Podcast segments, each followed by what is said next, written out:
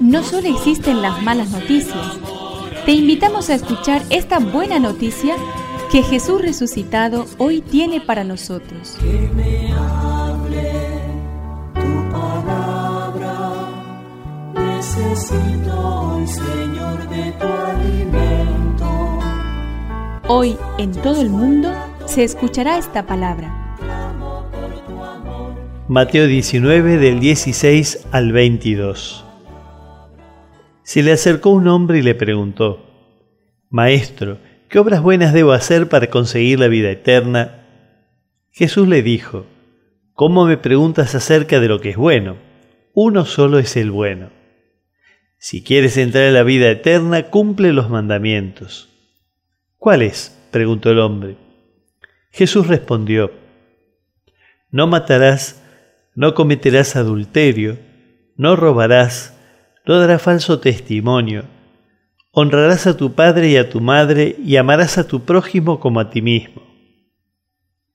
El joven dijo, todo eso lo he cumplido. ¿Qué más me queda por hacer?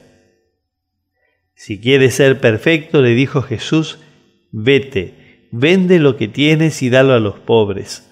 Así tendrás un tesoro en el cielo Después ven y sígueme. Al oír estas palabras, el joven se retiró entristecido porque poseía muchos bienes. Que me aliente tu espíritu, necesito que me llenes de valor. En este episodio, Jesús enseña que no basta con ser buenos y con cumplir los mandamientos y con vivir una vida recta y justa esto todos están llamados a hacerlo. ¿Qué más falta? Hacer eso sí, siempre, pero con actos heroicos y generosos de amor, servicio, atención y desprendimiento del yo a favor de los pobres. Solo así se puede cumplir el ven y sígueme de Jesús. No hacerlo es quedarse en simpatizantes, pero no llegar a ser sus discípulos. La diferencia existe y Jesús la hace notar.